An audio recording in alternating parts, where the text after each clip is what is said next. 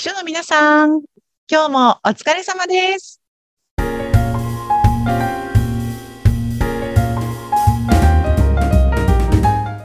秘書の皆さん、こんにちは。秘書寮編集長、佐々木です。こんにちは、インタビュアーの山口智子です。佐々木さん、いよいよはい2022年終わります。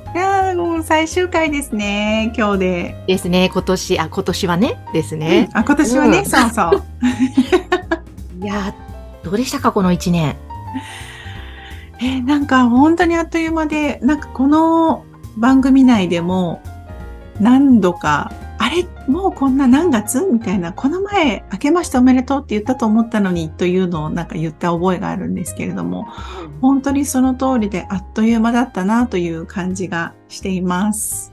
本当に、いつも年末になるとあっという間だなっていう。本当にね、山口さんはどうでした？今年。今年はもう目まぐるしかったですね。本当にいろんな ことがあって、いろんな変化もあってといううん。一年でしたね。そっか、なんか総括いい年でした？いい年でした。あ、えーそうなんだ。そっかそっか。もう、もう、いろんなことあるんですけども、うん。常に幸せという状態でいられる感じですかね。素晴らしい。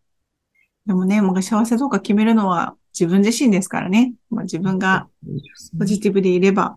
うんでも、このね、2022年といえば、この番組がスタートしたのも今年からですもあんね。そうですよね。1月から始めましたよね。ねえ。うん。早いですね、こちらも本。当に、うん今日で何回目になるんだ ?50、2回目です。あ、そうかそうか。1年間は52週ですもんね。そういえばそうですね。きっちりお休みせずに、サボりもせずに、毎週毎週ね、お届けさせていただいて、なんかすごく楽しかったです。楽しかったですね。もう私は新たな知る世界といいますか、秘書の皆さんのこういう現状があるな、お悩みがあるんだとか、またこういうやっぱりやりがいがあるんだとか。で、特にですね、この前、東京での秘書の皆さんとの秘書寮のランチ会に参加させていただきまして、そうですよね。お越しいただいてありがとうございました。うん楽しかったですね。皆さん番組聞いていますという方も結構いてくれて、ね嬉しいね、うん。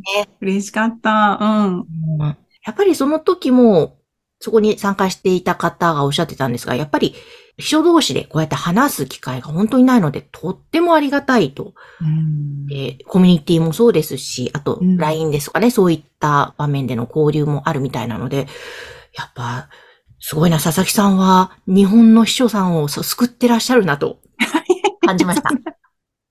あの、そんななんか大げさなものではなく、本当になんか私が皆さんと一緒にランチしたいなというだけの企画から始まったんですけれども、結果的にね、皆さんが横のつながりを持てて、あ自分と同じ悩みを持ってる人がこんなにたくさんいるんだっていうことをね、普段、こう、上司や会社のメンバーから虐げられてるのは私だけじゃないのねとうん。感じて、心を強くしたりとか、あの、また明日から頑張ろうって前向きな気持ちになっていただける場になっているということが少し感じられて、本当にやりがいを持って、あの、企画ができているなというふうにありがたく思ってます。うーんあの、来年は大阪でもあるんです。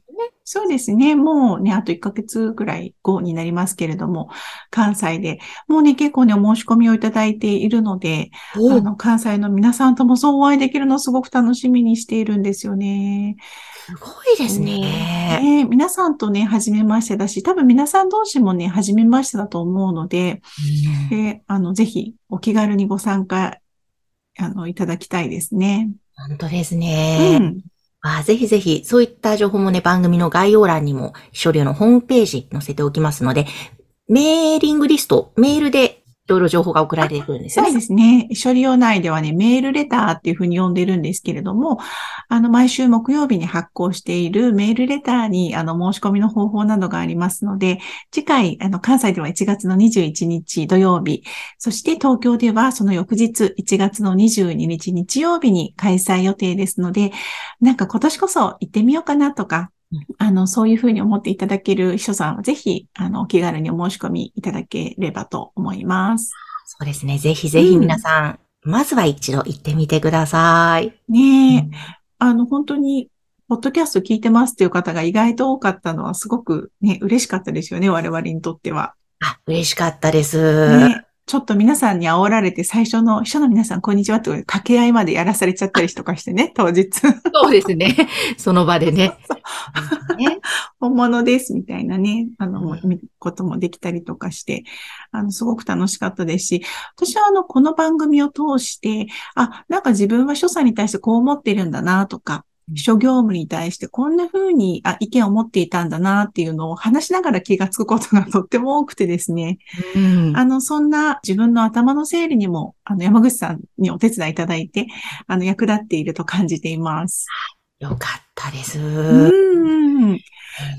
でもね、なんかね、いつもこの収録が終わった後に自分で聞くじゃないですか。なんか間違えたこと言ってないかしらって。はい、それでこの前思ったんですけど、私ね、すごく 早口だなって自分で思ったんですよ。お、そうですか。そう。で、私がわーって話すと、山口さんもそれになんかこう乗っかっちゃって、二人でパタパタパタってなっちゃってるから、で、最初はすごく山口さんがこうテンポよく話してくださってるのに、うん、私がすごくせっかちで、あの、かけっていってしまうので、うん、あ、いかんいかんと、自分でこう、あの、聞いていてですね、反省したんです、私。そうなんですね。でも、これ、あの、そうなんですよ。自分が喋ってるところって自分だけだとわからないですよね。うんうん、そうやって、例えばですけども、ラジオの番組をやってない方は自分で録音して聞いてみると、その、あ、早口だなとか、例えば、えーってあのが多いなとか、なんか癖がわかるんですけども、まさに佐々木さんの場合は、まあ、毎回収録しながら、そういう自分の話し方の癖も客観的に見ることができて、おそらくこの1年でかなりお話、ぐっと上達されているとか、お上手になられてますよ。そうか、それはもう副次的な効果ですね。私にとっては本当にありがたいものをいただいたなという感じですけど、私ね、もう自分ですごく癖だなと思ってるのは、なんかちょっと、諸さんとの話とはちょっと離れてしまうんですが、何々だと思いますって、最後に思いますっていうふうに言うのすごく癖だなってことをこれ聞いてて気がついたんですよ。うん。多分なんか自分の発言とか自分自身の考えてることにこう自信がないので、なんとかですって言い切ることができなくって、なんとかだと思いますって なんかこう、どこぞの政治家さんみたいになっちゃってるなと思って。なんか、それも皆さんにね、きちんとメッセージを伝えていくという立場としては、あの、自信を持った発言の仕方をしないといけないなって、あの、気がついた点です。わあ、すごい。でも、そうなんです。私もつい言ってしまう、思います。ねいろんな思いますを普段からもう言ってしまうなというのは。その、でも気づきが本当に大切です。いや、本当いい機会をいただいているなと思います。うん、でね、秘書の皆さんもきっと上司の方たちに何か報告するときとか、うん同僚の方々とお話しするときに多分何か癖があって、もしかしたらその癖が悪さをして、本当に伝えたいことがちゃんと伝わっていなかったりとか、あの、聞いてほしいときに聞いてもらえないみたいなことが、もしかしたらあるのかもしれないですよね。もうおっしゃる通りで、そうなんです。うん、自分では全く気づかないとか、またはもうそう思い込んで普通に喋っているけれども、客観的に聞くと、んっていう引っかかるところがあったりするっていうのは往々にしてあるので、うん、やっぱり一番おすすめな上達方法は自分で録音して喋りを聞くということなんですね。で、例えば、上司にこの案件の報告をするというテーマで1分間喋ってみて、で、聞いてみるとか。まあ、もしくは、例えば、何でもいいんですけど、テーマ、フリートークで、えー、2022年の総括、1分間今日喋りますって言って、一人でブツブツ喋るだけでもいいんですね。うん、そうすると、私もそうなんですけど、あれ、こんな口癖最近ついてきてるとか、分かったり、間がないとか、早口だとか、いろいろ分かってくるので、そうすると自分で直そうという意識が働きますよね。あの、聞いてもらいやすいように。もう相手へのやっぱりお話し方っておもてなしなので、ああ、なるほど。いや、訓練をやると、もう一週間でのに一回でもいいので、やってみるとすごくおすすめですという。ええなんかすごくいいお話を聞いてしまいましたが、よくね、なんか社会人になったばっかりの頃って上司への報告を1分間でとか、うん、あの、なんか1分で話せとか、あの結論から話すようにとかっていうふうに話し方をすごく強制された覚えがあるんですけれども、えーやっぱり話し方ってね、働くようになるとすごく大事だなと思いますし、自己満足ではなくて本当に相手のためを思って、相手がどうやったら聞いてくれるのかとか伝わるのかっていうふうに話していくの大事ですよね。そうですね。本当に大切だと思います。うん、特にね、秘書の皆さんって、その辺のスキル、かなりレベルはもともと高いと思うんですが、うんうん、もっとね、さらにブラッシュアップするとより上司とのコミュニケーション力アップにつながるんじゃないかなと。そうですよね。うん特に、ね、上司はやっぱり経営を司っていらっしゃる方々というのが、上司というパターンが多いと思うので、はい、そういう方の耳に入れる情報というのをやっぱり精査してきちんと伝えていく方がいいですよね。そうですよね。うん、そっかそっか。スマホにもそういう録音する機能が今ついてますもんね。そうなんです。手軽にできますよね。うん、へえ。じゃあちょっと明日このことを上司に報告しようかななんていう時には前の日の夜に練習で録音して聞いてみると。で、あ、ここ分かりづらいかもとか、私こういう癖がある、あの、そのってすごい言ってるなとか、そういうのがあったら直してみるといいですね。おすすめですね。できれば、あの、顔の表情も撮って、録画するとなおいいですね。こんな、私恥ずかしい。笑ってないんだっていうのが分かったりもします。なんか目が死んでるとかね。そうそうそう。でも、ぜひね、その気づきがまず大切なので、ぜひチャレンジしてみてくださいという、なんか、話し方講師としての話。いや、もうぜひちょっと山口さんにもね、いつか秘書さんたちを対象に話し方講座をね、やってもらいたいと、すごくえー、願いつつ。あありがとうございます。ぜひ来年。ね、やりたいですよね。はい。えー、そんな、なんか、書さんたちのスキルアップを目指しつつ、で、そうそう、今年は、そうですね。だから、あの、たくさんランチ会ができたのすごくありがたかったなと思うんですけども、なんでこういうことができるようになったのかというのも、やっぱりコロナが少しね、収まってきたという、ね、社会的にも、そんなにこう、怖がらなくてもいいんだよという風潮が出てきたというところはすごく、あの、うんありがたかったなと感じています。本当そうですね。このまま来年は、もう本当の意味で落ち着いてくれると。ね本当ですね。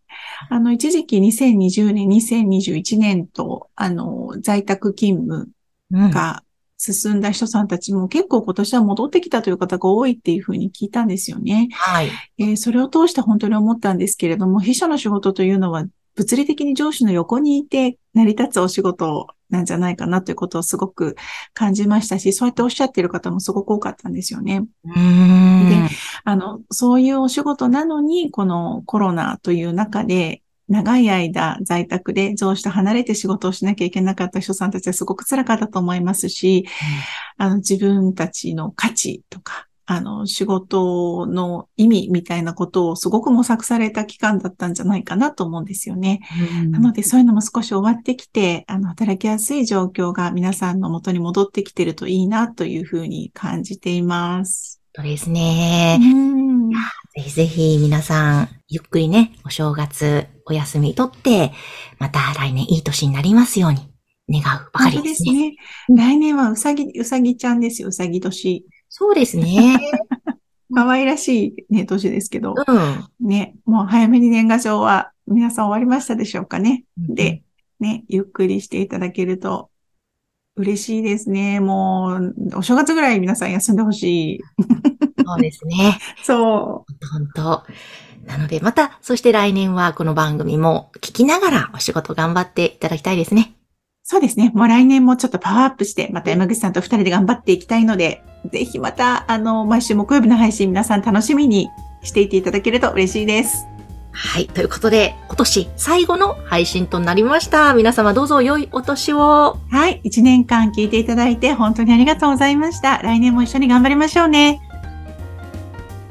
この番組は、秘書さんのためのお花屋さん、青山花壇の提供でお送りしました。